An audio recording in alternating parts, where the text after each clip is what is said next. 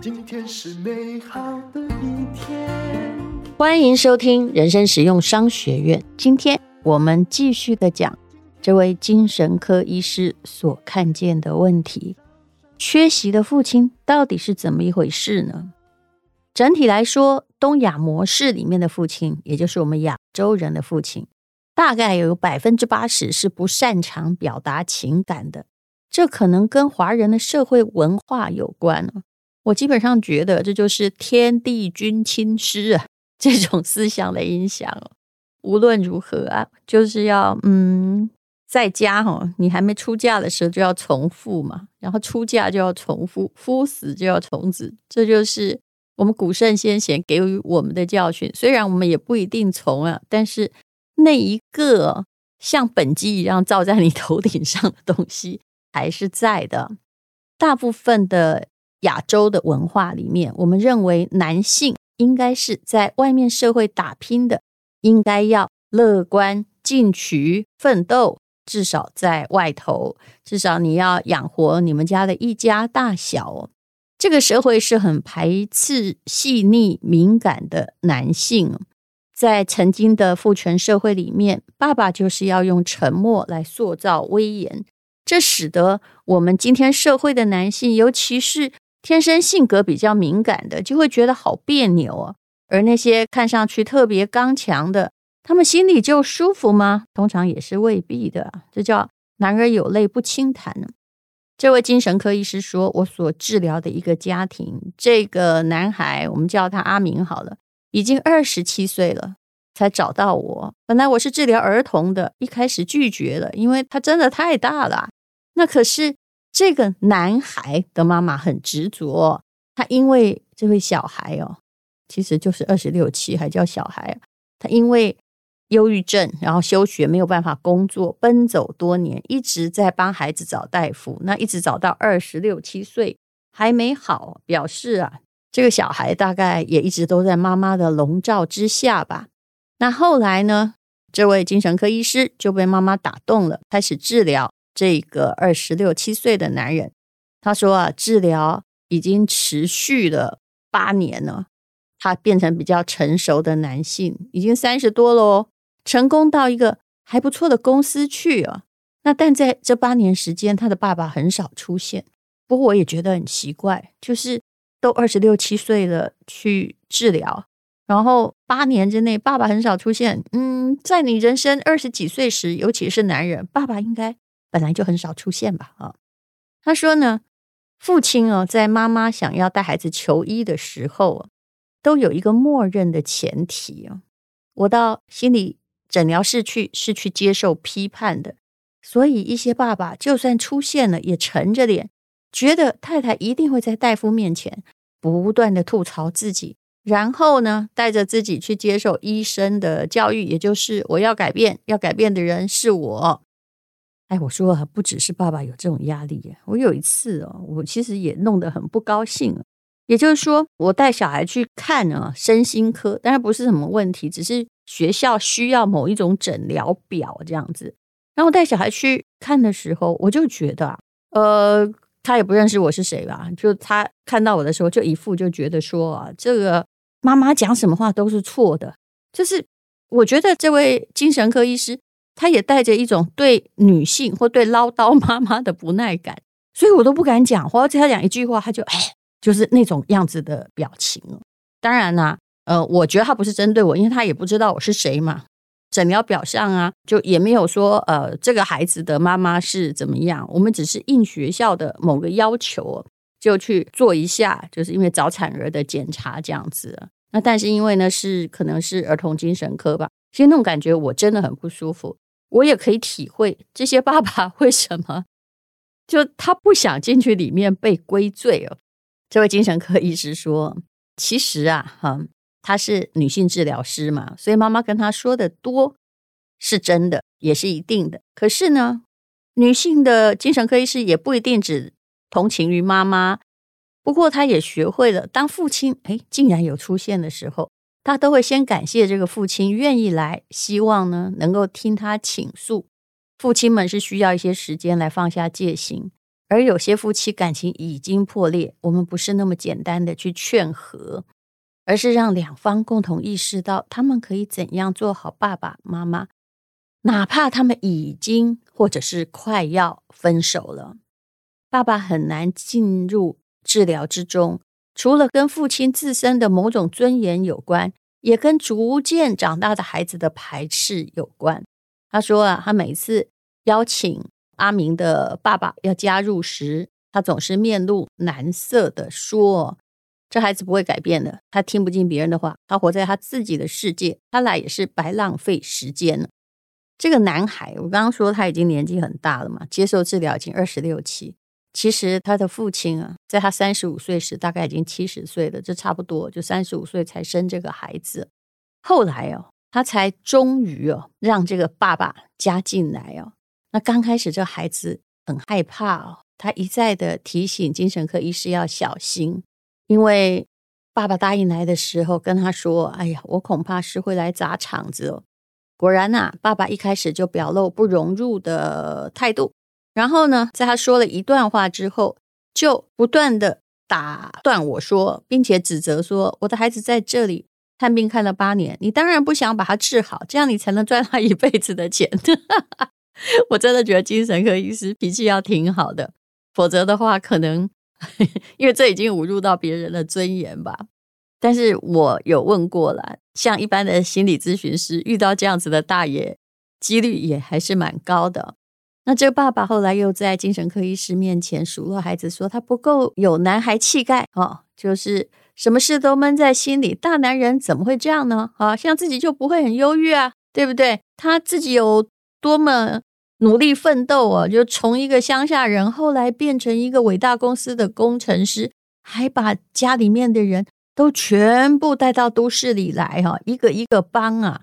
那在父亲对自我相当的明确，而且有一点自大的描述之下，父子之间的对立更明显了。他塑造了一个什么形象呢？就是一个逆袭成功的男子汉爸爸，跟一个没有用的娘们的儿子。那这当然不是一种好现象啊。那后来呢？这个爸爸，一边在数落的时候，哎，听说这应该是还没有进诊疗室吧？否则旁边怎么会听到呢？旁边有几个在等的 妈妈也发言了，其中有一个说，就他可能还不进去，所以就在那儿开始说话了。这妈妈说：“我真替你的儿子难过，他都这么大年纪，你还不尊重他，就是一个二十八九岁，或到三十几岁还在看儿童门诊，不，那时候三十五了。你在说话的时候，我可以感觉你的儿子很尴尬。”另外一个妈妈说：“啊，哎呀，我觉得你应该也不好受吧？虽然你把自己武装得很强大，可是啊，你身为爸爸，应该没有受到小家庭的承认。你是你们那个家族的大英雄，可是啊。”在小家庭里面呢，每次要说话的时候，恐怕也不被认同，也没人听吧。后来呢，这位精神科医师就对爸爸说：“我很好奇的是，你的儿子阿明从中学开始出现上学困难、辍学，几年都没有办法去出门工作，到后来开始工作，而且现在有能力主动跳槽加薪，你难道没看到吗？”他不是已经变得很好吗？我仍然感谢他的到来。他至少在那一天有照顾儿子的情绪，一起参加这种家庭的诊疗。从这个家庭更多的信息来说，这爸爸的确得到小家庭的承认不够，他也有他的委屈。可是啊，每一个人都是这样的，不管你有什么样爸爸儿子，你一定要去意识到家庭成员的贡献，而这是需要学习的。精神科医师说，爸爸的缺席有时候是一种合谋。嗯，你听听看，我觉得很有道理啊。妈妈很没有意识的扮演着牺牲者，而爸爸也没有意识的扮演代代相传、父爱如山的沉默者。关于怎么样的爸爸是好爸爸，相信很多的人人生并没有一个那样的原型可以参照。只能顺着上一辈沿袭下来的形象一样画葫芦，或者是稍微修整一下。有时候啊，是越画越离谱。不过我在这里要说一句话，我也曾经听一位呃老师啊，他也是很好的朋友，讲起他爸爸，他说啊，他爸爸太好了，这世界上从来没有一个男人可以跟他爸爸的形象一样。后来我就不小心接了一句话说，那你可能找伴侣很困难吧，因为没有人赢过你爸爸。哎，这位老师说是啊，她自己非常优秀的一个女性哦，也是知名大学的博士。她说是因为我爸爸做的太好了，所以我也会下意识的把这么好的爸爸拿来跟我旁边的男朋友啊、伴侣来比呀。虽然婚姻也还可以，但无论如何，我觉得谁都没有办法赢过我爸爸。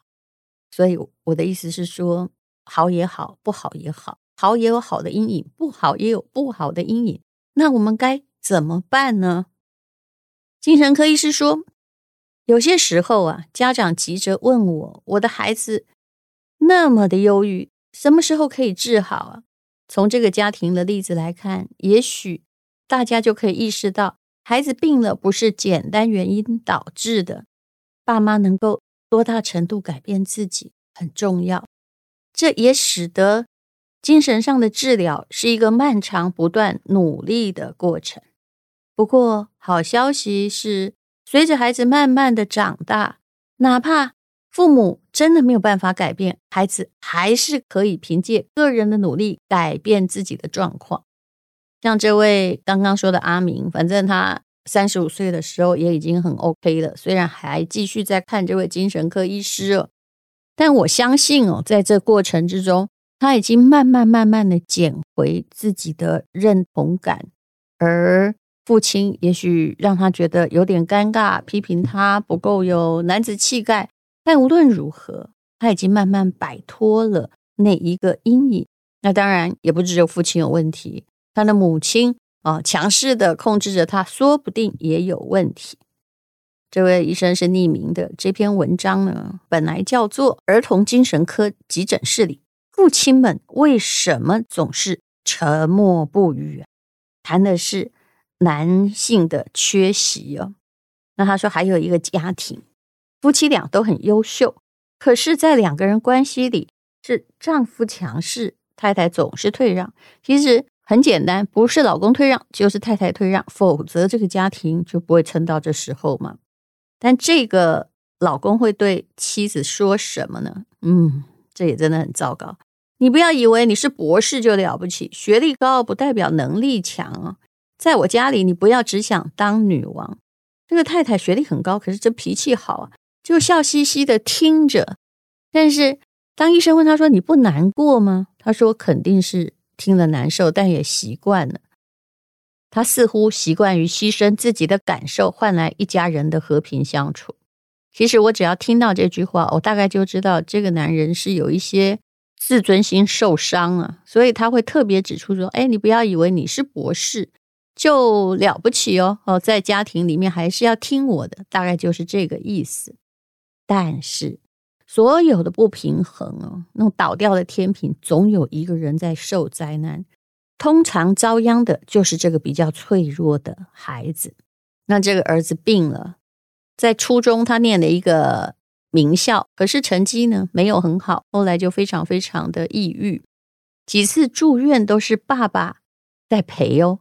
爸爸有努力改变自己，他本来对儿子有非常高的期望，然后后来呢，就慢慢慢慢的，因为孩子都已经病成这样了，他就变得慢慢的体贴起来。他口头上至少会说，只要他能够正常生活，我就觉得不错了。可是他并没有改变对妻子的态度，他是个负责任的爸爸，但是也是一个相当强势的丈夫，他就是大男人主义的样子。后来，精神科医师的观察就是，这个孩子在很大的程度上替妈妈承担着委屈，可是爸爸并没有意识到，他觉得这是 separate，就是，嗯，孩子的病是一回事，但我对太太的态度是另外一回事。当我在梳理这位父亲的家谱时，他提到自己爷爷就哭了。爸爸去诊疗的时候是这么说的。这位强势的男性本能的忍住眼泪，他怕自己情绪失控。那他的爷爷是一个地方上很受尊重的人，为家族承担了很大责任。在生命的晚期不愿意拖累儿女，就自己绝食而亡，他不依啊。可是这还是给家人很大的心理冲击，恐怕这个伤痕还没好。但是这位强势的父亲，很大的程度上是以自己的爷爷当榜样，在他内心对家人柔软的情感呢，其实他是很害怕去体会的。他想要变得这么硬，只要面对情感，他就怕自己的外壳会融化啊。可是如果他不卸除这身沉重的盔甲，很抱歉，他就没有办法跟自己天生敏感的儿子相处。所以这也是另外一个不太一样的案子。在一个家庭里面呢，有时候我们会把一些嘲笑当成也无伤大雅。可是如果比如说你不要以为你了不起啊啊，钱赚多啊啊，在我家啊就不必想要这个当女王，或者是说你家世好有什么了不起啊？就是如果一个人有这样子的心态的话，那个家庭基本上还是会失衡的，而这个失衡常常就是孩子承担。现在你应该知道孩子在替你的家庭承担些什么吧？嗯，并不总是别人的问题，我们谁都有问题。今天是勇敢的一天，没有什么能够将